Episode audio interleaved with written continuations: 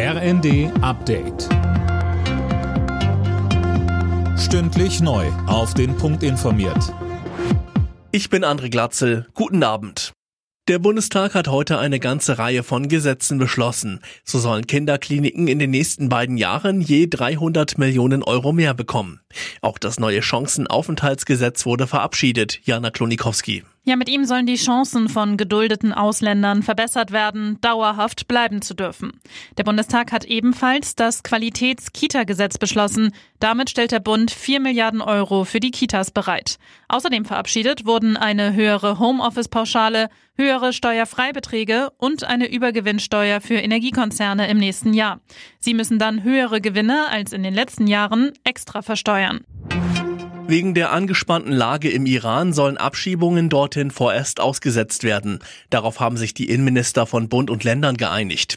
Ausnahmen soll es bei schweren Straftaten und für Gefährder geben.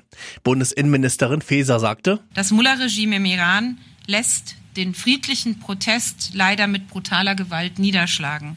Junge Frauen lehnen sich mit unfassbarem Mut gegen die Gewaltherrschaft auf. Alles, was wir hierzulande zum Schutz der mutigen iranischen Zivilgesellschaft tun können, müssen wir auch tun.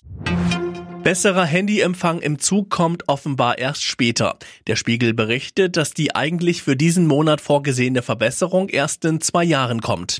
Hintergrund ist demnach, dass viele kleinere Bahnbetreiber mit der technischen Umrüstung nicht hinterherkommen. Uruguay hat bei der Fußball-WM das gleiche Schicksal wie Deutschland ereilt. Die Südamerikaner gewannen zwar ihr letztes Gruppenspiel gegen Ghana mit 2 zu 0, weil aber parallel Südkorea 2 zu 1 gegen das bereits qualifizierte Portugal siegte, stehen die Koreaner im Achtelfinale und nicht Uruguay.